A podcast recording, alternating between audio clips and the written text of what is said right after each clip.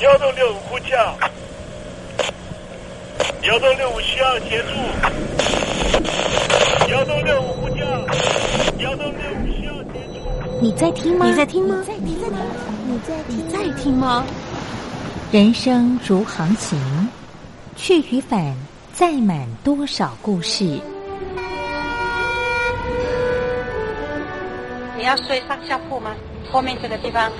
如果吵得太累的话，三天都没有洗澡，真的很累，地上就躺着就睡了。我有看到我父母亲，我现在是要去看父母亲的状况。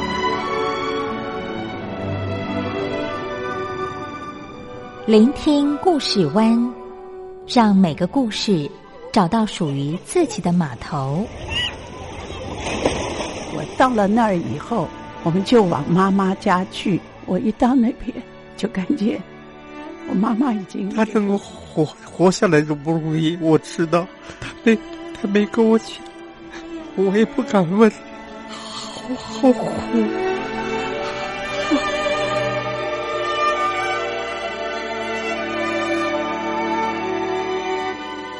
聆听故事湾，聆听故事湾。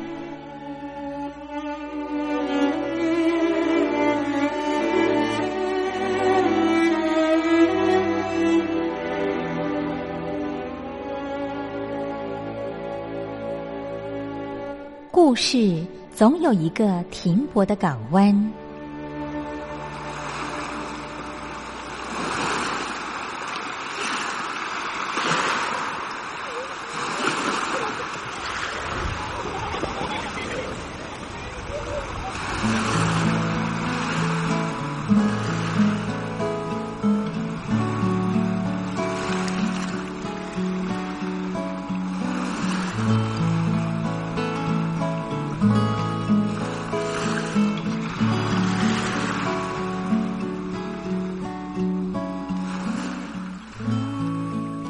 一二三四五六七七六五四三二一，大陆听众朋友您好，我是您的好朋友东山林，在台北问候您。正在为您进行的栏目就是聆听故事湾，一二三四五六七七六五四三二一，全年无休，每天在空中为您服务。您在每天的凌晨三点十分，或是傍晚的六点十分，都可以在光华之声频道收听到这个栏目。聆听寰宇趋势，不用太多解释，因为聪明的你心中自有诠释。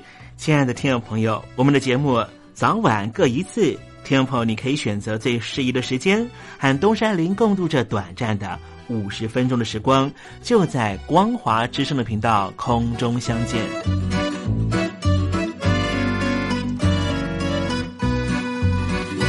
那么，听众朋友，收听、聆听故事湾东山林的节目，到底能够听到什么样的内容呢？尤其啊，我们环宇全世界，焦点放到神州大陆啊，光是整个中国大陆呢，就有将近九千家不同的大大小小的电台了。我们的节目到底有什么不一样的地方呢？嗯，让东山林自吹自擂一下吧啊。宫中频道何其多，赵钱孙李挺能说。热点平地上直播，仔细听来差不多。直播室外领导多，你说他能怎么说？开场才说茶黑窝，碰上土狼不敢摸。主播低头翻翻稿，导播左右反复搓，想到孩子泪婆娑。好了好了，都别说，且听东山林怎么说。东山林不是红太狼，也不是那喜羊羊，亲亲海上一叶舟，才能自在自在说。客官呐、你拉把椅子随便坐，袒胸露背床上卧，怎么自在怎么做，就当这是自己家，自己家。睁大眼睛，show time！Hello，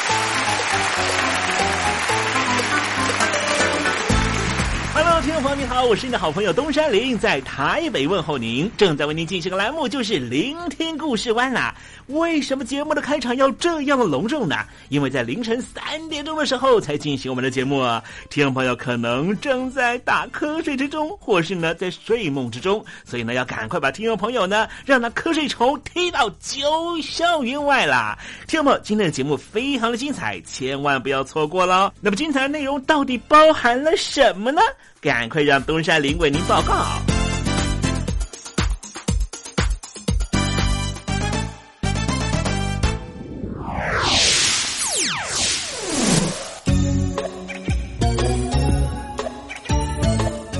星期三，星期三，猴子去爬山。社区媒介呢，现在呢似乎成为每个人都会使用的一个界面了。年轻的朋友呢用的是 Instagram 啊，就是 IG 啊。那这个稍微年长的朋友呢用的是 FB 脸书啊。不管是 IG 呢还是脸书呢，都是同一个集团下的这个呃社群的这个交流软体了。在中国大陆也是一样了哈，有很多年轻的孩子呢使用的是抖音，那么稍微年长一点呢，可能用的是微博这一类的哈。那么这一类的社交平台，当然呢就是资讯流通的一个管道了。可是呢，如果有人在这个啊资讯流通的管道里面呢，硬是塞入了一些假讯息的话哈，啊有时候呢会使得呃。这个大家彼此在沟通联络的空间似乎都被污染了。好，待会在时政你懂得的环节里面再跟听众朋友详尽的介绍啊。那么今天节目的下半阶段为您进行的环节是什么单元呢？就是怎么吃不食指。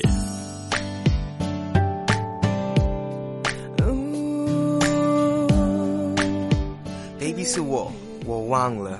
Let me know，最后一首歌，再见。你说我好声音，嗯，该唱歌给你听。我是李玖哲。如果，再见我，这都是我新专辑的歌名。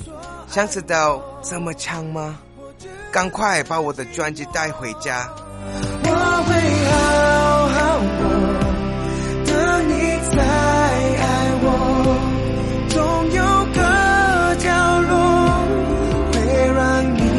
想起我，我会好好过，也要请你收听东山林的节目。这样刚刚好，刚刚好，这样刚刚好，刚刚好。现在，请习近平同志讲话。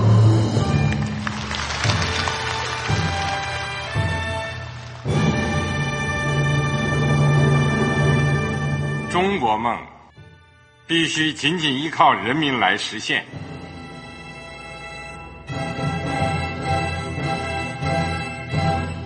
好国民得关心家事、国事、天下事。呃，谢谢发言人。我们注意到啊，现在那个外面有很多关于前中央政治局委员周永康的一些消息和报道。我不知道发言人对这个事情有没有什么可以呃透露、可以披露的？国家对于公事啊。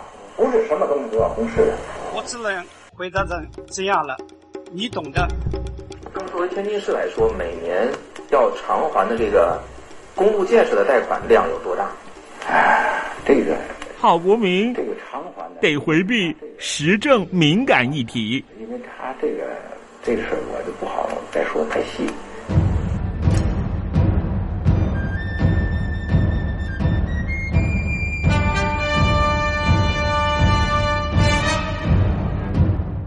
们要坚持人民当家作主，坚持人民主体地位。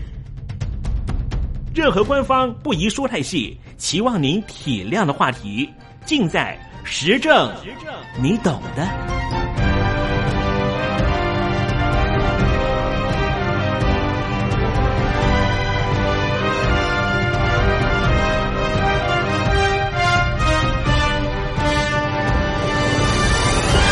我只能回答这样了，你懂的。那些官方无法为您说太细的事情，就让东山林为您详细的说明白。天婆早上好，晚上好，正在为您进行的栏目就是《聆听故事湾》，此刻为您进行的环节就是“时政”，你懂的，一同关心焦点话题。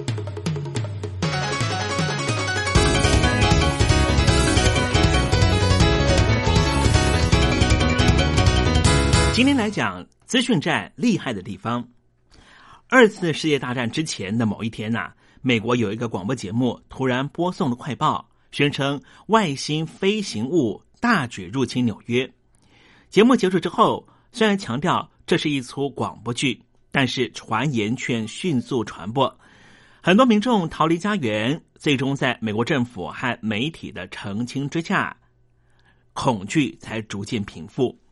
而这件事情也成为了所有学过传播学的听众朋友应该都熟知的传播效果、谣言和恐慌的经典学习案例。这一出美国的广播剧《火星人》，对于美国社会的恐慌，这是数十年以前的事情。但是现在，另外一种流言恐慌正在袭击美国社会。这一次的入侵者是俄罗斯，而且不再借由广播电波。而是透过脸书、Twitter 这一些社交网络的工具。脸书和 Google 还有 Twitter 都承认，二零一六年的时候，在美国大选期间，曾经接受俄罗斯外围机构的假账号委托，针对政治议题投放了数十万美元的广告。这可以看出，俄罗斯的红场涉嫌以谣言或是假讯息介入美国总统选举的意图。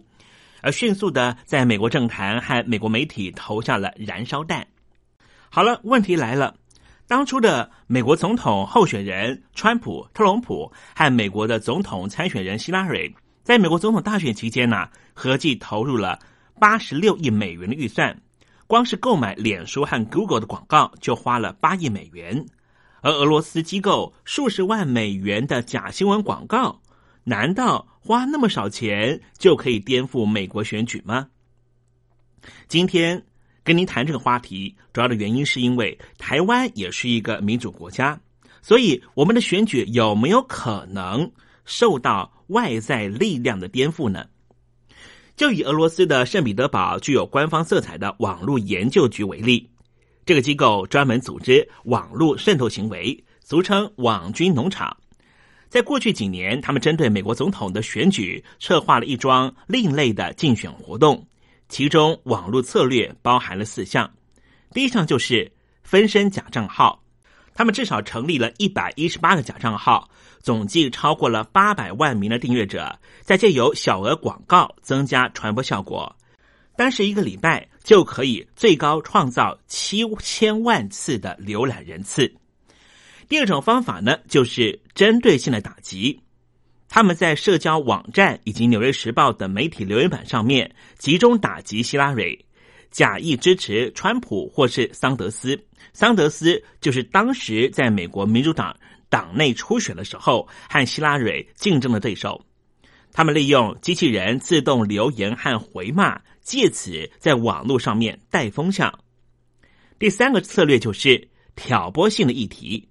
专挑美国民意的敏感矛盾下手，例如非洲裔的美国人的人权、伊斯兰的移民，还有 LGBT 的性别平权等等，用非常偏激的言论挑拨双方论战，甚至假冒非洲裔的美国人和穆斯林团体的脸书专业散播仇恨和谣言。第四个策略就是地区性的投放。脸书的广告投放机制不允许俄罗斯网军针对于政治倾向、特定宗教或者族群议题投放广告，所以他们采取缩小区域范围的方式，针对几个关键的摇摆州甚至小城镇，加强假讯息的曝光。最终目的就是造成美国社会的分化和纷扰，把选情的影响力极大化。日前，有一名网络广告行销业者公开了操演，展示社交媒体如何利于谣言的传播。他制作了一个假网站的网页，放上了颠倒后的 CNN 的标志，然后贴上了一则明显是假新闻的讯息，再以假名创造了脸书专业，分享了这一则假新闻。前后只花了一小时的时间。最后，他利用脸书广告机制。针对政治倾向保守派的脸书的使用者投放了五十元美元的广告，即使他刻意让品牌的标志和假新闻容易被识破，脸书还是接受了他买广告。十四个小时之内就触及了四千六百人，获得了四十四个赞，以及二十七次的转分享和二十则的留言。他强调，当时在试验的时候，并不是选举期间就能够让一个无名网页由零开始创造如此人气。如果是在大选之前，效果一定能够倍增。离谱的是，脸书针对于广告投放有一个评分机制，脸书的互动程度越高，评分就越高，演算法就会给予更多的曝光机会。结果满分十分，脸书给他的假新闻竟然高达了七分。从俄罗斯的网络研究局到刚才我们所介绍的假新闻的试验，说明了有心人如何以低成本、短时间创造类似选举黑函这些不负责任的讯息，攻击特定对手和族群，激化社会群众的猜忌和仇恨。正因为如此。大西洋杂志的记者马锤哥最近分析了社交网站如何改变了美国政治，尤其就是以二零一六年的美国大选作为是分水岭。在过去谈到国家之间的资讯战争，大多锁定骇客入侵、分散式的阻断服务、电磁脉冲等等，而现在脸书等社群网站。就像是打开了一道方便门，让敌国得以用非常低廉的成本打一场隐形的心理战，借此操控他国政治。马锤哥引用了一名哈佛大学法学教授的用语：“资讯信托”，也就是脸书这些社交媒体一方面掌控用户的资讯渠道，操控讯息曝光的先后顺序；另一方面主宰着个人用户的资料。包含了政党倾向、议题偏好，提供企业主、广告主筛选媒合，两者相乘，形同信任脸书作为资讯代理人，扮演举足轻重的意识形态的角色。每当面对争议的时候，脸书官方往往以最快方法堵住小洞，而非检视漏洞背后的真正原因。这些社交网站因而屡受批评。而面对企业伦理造成的社会损害，却只是把它当作是一个城市上的小 bug 来处理。所以后来美国国会就传唤了脸书等网络巨头作证，调查俄罗斯干扰美国总统大选的内情。同时，美国朝野两党也点手提案，要求线上广告必须揭露幕后出资者。台面下将上演一场非常激烈的游说攻防战。《纽约时报》的专栏作家鲁斯做了一个脍炙人口的比喻，他形容脸书创造一个科学怪人，即便是脸书的创办人祖克伯都没办法驾驭这个庞然强大、渗透到社会神经末梢的社群怪兽，没办法预期它可能会造成什么样的伤害，也只能够在事后贴上 OK 棒止血。科学怪人是无辜的，他是人心的创造物。但是俄罗斯的网军机巧的展示如何利用西方世界自傲的科技和民主反将一军，暴露美国社会的缺陷。从火星人到科学怪人，谣言、恐慌和不信任从来都没有远离我们的社会。为什么脸书、Twitter 这些社群网站非常容易出现假新闻呢？主要的原因是和其他媒体比较起来，在网络上面制造一个假新闻的成本太低了。相较来说，如果你看了这一则假新闻，你想要去核实它的真实性，成本却非常高，因为你根本无从查起。同时，社群媒体已经是一般人获取新闻消息的重要渠道。成年的美国人当中，有百分之六十二的人每天从社群媒体阅读新闻。所以后来有两名美国经济学家开始进行分析，他们发表了一篇论文，用经济学的模式来推导假新闻的需求、供应和衡量的状态。两名学者针对于二零一六年美国总统大选期间网络社群媒体的假新闻进行分析。他们搜集了大量资料，包含了一百五十六则在大选期间流传，但是后来被证实是假新闻的网络消息，以及使用者网络浏览记录，并且针对一千两百人进行面对面调查。他们发现，假新闻传播的范围非常惊人。在大选期间，那一百五十六则假新闻在脸书上面被分享了三千七百六十万次，浏览次数更是高达了七亿六千万次，等于平均每一名成人的美国人浏览了三次。某些假新闻的网站，其中贴出的所有新闻超过了一半都是假新闻，但是这个网站在选前几个月总共被浏览了一亿六千万次。等于每一名成人的美国人平均浏览了零点六四次。美国的资深媒体人西夫曼就曾经分析过，假新闻在脸书上传播的范围远比传统的主流媒体还要大。脸书等社群媒介已经成为假新闻的乐土。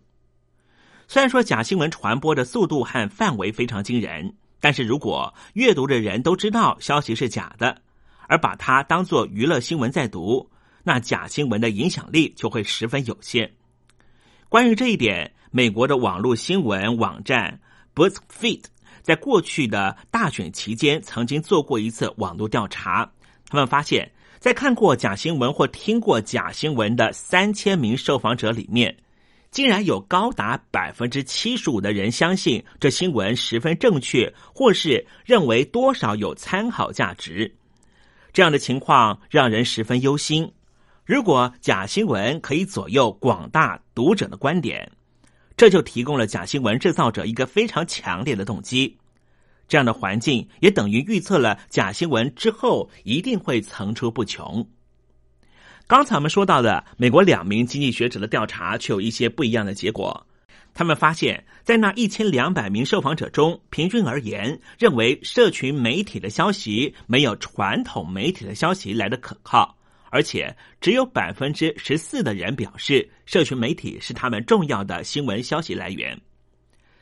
事实上，读者们也不是这样无辜。假新闻会如此猖獗，主要的原因是人们对于假新闻有所偏好，而这样的偏好来自于偏见。两名美国经济学者的模型就认为，人们喜欢接受那些和自己偏好一致的新闻，也就是所谓的同温层概念。希拉蕊的支持者就对那些对于特朗普、川普不利的假新闻接受程度非常高，相对来说，他们比较不能够相信希拉蕊的假新闻，而川普的支持者则是完全相反。这显示出假新闻的效果取决于个人先入为主的成见。美国的主流媒体往往宣称他们是不小心的报道对特朗普、川普不利的假新闻。但是，这是因为他们在政治意识形态上面反对川普，于是乎这一群专业的美国主流媒体的新闻工作者就降低了对于这类假新闻的免疫力，在播报之前有意无意的减少对于这些新闻的核实工作。另外，很重要的一点是，社群媒介上面的同温层现象非常明显。脸书的粉丝专业通常都是同样偏好的人聚在一起取暖的地方。他们每天大量分享性质相同的消息，分享的目的通常都是用这些消息来认证自己原来就形成的见解。他们没有太多机会接受到不同观点，也排斥不同的观点。两名美国的经济学家，他们做了研究，就发现那些常常待在社群媒介的头温层的人，对于假新闻的接受度比较高。既然偏见才是假新闻生长的沃土，那么破除偏见就能够遏制假新闻的散布。Account 和 Gusworth 这两名美国的经济学家，他们发现，一个人的教育程度、年龄以及整个新闻的阅读量，将会影响这个人判断假新闻的能力。教育程度越高。年龄越大的人，越能够分辨出真新闻和假消息。另外，阅读新闻的范围越广，阅读量越多，所接收到的讯息量越多，更能够增加个人对于假新闻的免疫力。兼听则明，这句谚语在此得到了非常好的印证。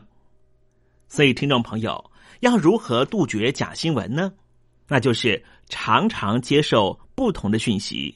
即便是这样的讯息和你原来所坚持的价值观或意识形态不同，也要听听别人的看法到底是什么。听多了之后，你自然而然就能够分辨出那些在你耳里、在你眼中看到不太一样却有点奇怪的讯息。而这些讯息，如果你愿意静下心来想，你就会知道这些讯息都是假的。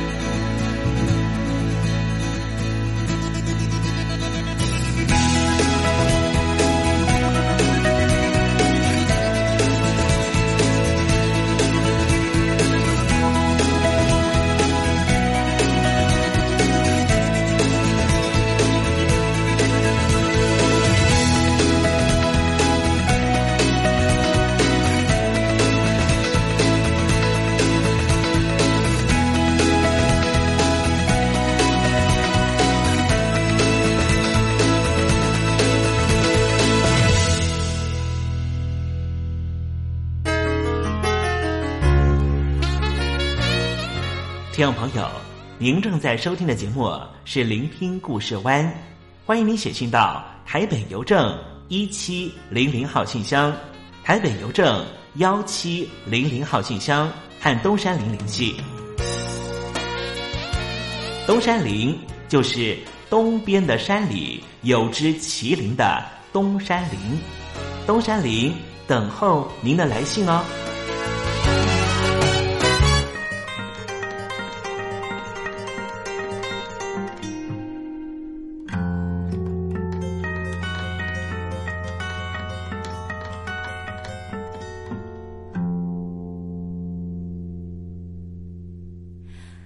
坐在窗前，望着窗外，回忆漫天。生命是华丽错觉，时间是贼，偷走一切。七岁的那一年，抓住那只蝉。以为能抓住夏天，十七岁的那年，吻过他的脸，就以为和他能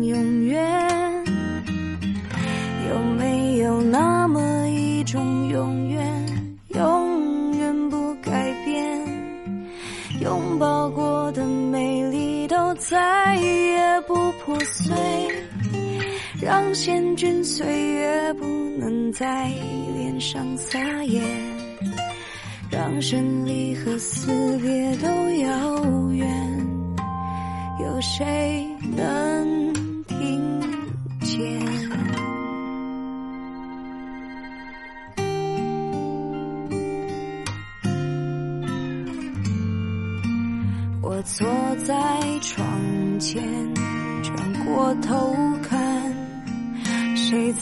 沉睡？那一张苍老的脸，好像是我紧闭双眼，曾经是爱我的。和我深爱的都围绕在带不走的那些遗憾和眷恋，就化成最后一滴泪。有没有那么一滴眼泪，能洗掉后悔？化成大雨降落在回不去的街，再给我一次机会将故事改写，还欠了他一生的一句抱歉。有没有那么一个世界，永远不天黑？星星、太阳、万物都停我的指挥。月亮不忙着圆，却春天不走远。树梢紧紧拥抱着树叶，有谁能听见？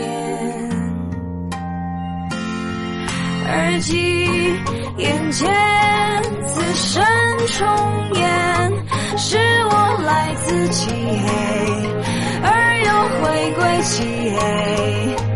人间瞬间，天地之间，下次我又是谁？有没有那么一朵玫瑰，永远不凋谢？永远骄傲和完美，永远不妥协。为何人生最后会像一张纸屑？还不如一片花瓣曾经鲜艳。有没有那么一张书签，停止那一天？最单纯的笑脸和最美那一年，书包里面装满了蛋糕和汽水，双眼只有五彩和无限，让我们无法无天。有没有那么一首诗篇，找不到句点？青春永远定居在我们的岁月，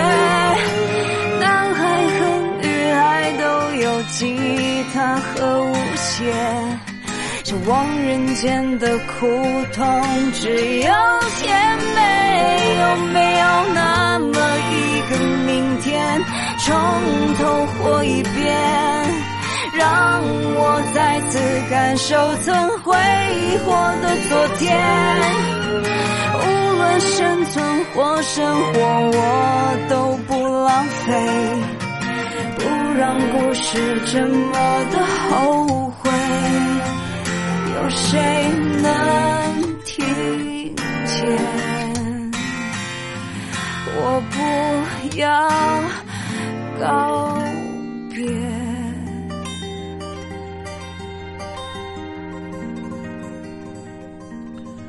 艾怡良所带来的歌曲《如烟》。我坐在窗前，看着指尖，已经如烟。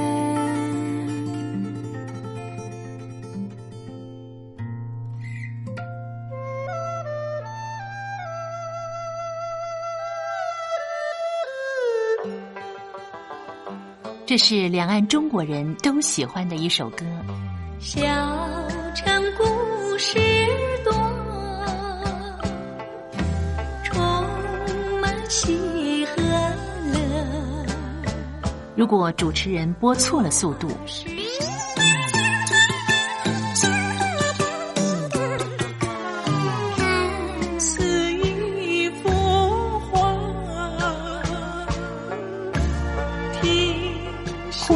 或慢的走调歌曲，都不是听众喜欢的。人生境界真善美，真意包括。两岸和谐关系也得循序渐进，快慢相宜。小城故事真不错，亲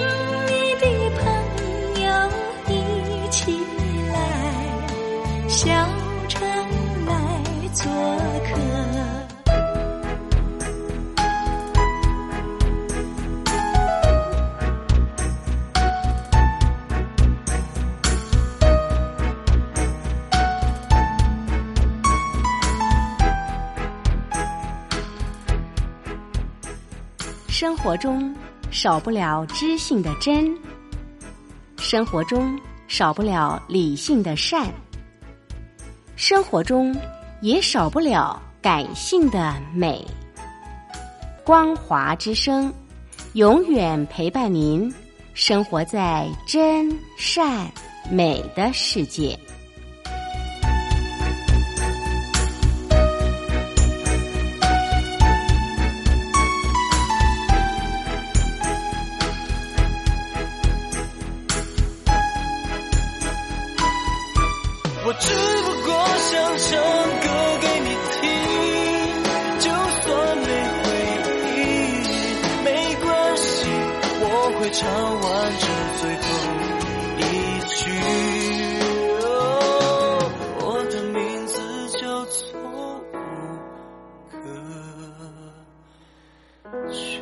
Hello，大陆的听众朋友，你好，没错，我就是吴克群。不管你现在在做什么，不管你现在在哪里，吴克群和光华之声在台北问候您。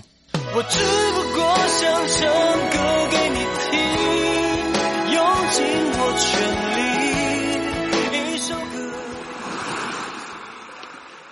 这里是光华之声。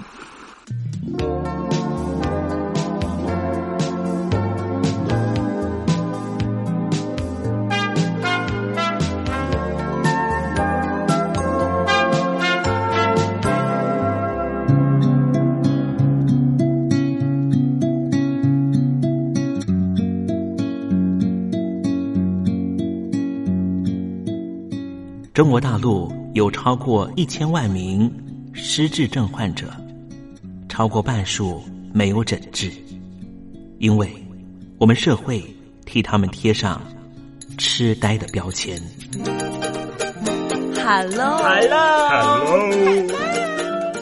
失智症不是绝症，及早发现，尽早治疗，可以减缓恶化。透过饮食，还可以避免患病哦。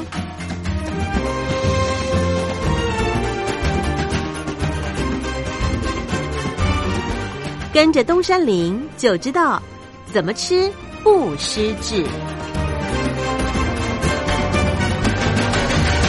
好了好了听众朋友，又到了怎么吃不失智的环节，跟着东山林一起发现不失智的饮食秘方吧。今天向您介绍的食材是什么呢？就是山药。山药又名淮山、山薯或是薯鱼。每年的十月到隔年的二月就是盛产的季节。那么最大的特点是什么呢？它含有大量的黏蛋白多糖体、薯蓣皂苷。其他的营养成分还包含了糖类、脂肪、维生素 B 群和钾等等。山药中啊含有的黏蛋白多糖体能够防止脂肪沉积在心血管上面，保持血管的弹性，阻止动脉硬化过早发生，减少体价脂肪的堆积，也可以提高免疫细胞的能力，调节人体免疫功能。另外，黏蛋白多糖体啊，还可以防止结缔组织，像是韧带、肌腱这些组织的萎缩，降低类风湿关节炎的发生几率。而在山药中的薯蓣皂苷，更是人体制造激素的重要原料之一，可以促进女性荷尔蒙合成，改善更年期的不适症状。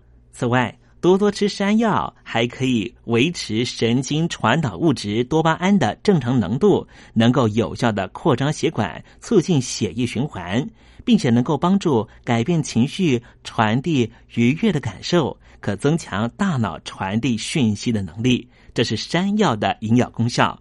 不东山林呢，还是要给听众朋友小叮咛，尤其呢在烹煮的时候，山药的山药皮呀、所含有的皂角素和黏液中含有的植物碱，有些朋友在接触的时候可能会引发过敏的反应，会发痒，所以处理的时候应该避免直接接触。山药在烹煮的时间也不宜过长，才能够获得更多的营养成分。好了，今天的怎么吃不失智的环节啊，就为您介绍的食材，这是山药。希望听众朋友广泛的运用在您每天的饮食中，和东山林一起迎向健康人生。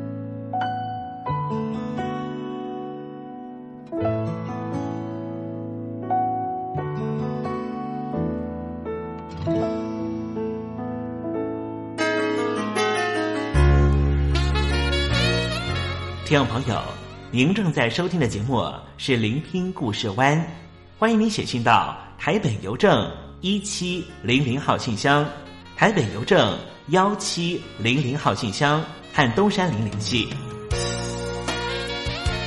东山林就是东边的山里有只麒麟的东山林，东山林等候您的来信哦。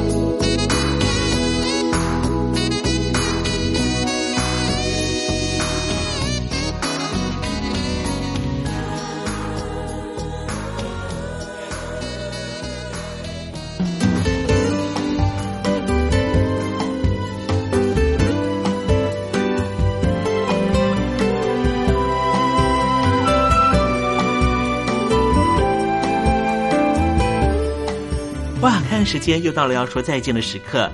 无论今天东山林给了你什么样的情绪延伸，再见总是要说出口的。但是，我最亲爱的小伙伴，你知道吗？比起再见，其实我们更擅长想念。每一次的再见，都是为了下一个再相聚，不是吗？我没办法确知明天还会不会在这里见到你。都说了，人世间的所有相遇都是久别重逢。不管说再见之后，你会遭遇什么人，会见到什么样的风景。如果你愿意的话，东山林每天都在这里等你。再请您和我分享你的一路精彩，好吗？再见了，我最亲爱的你，我们不见不散，拜拜。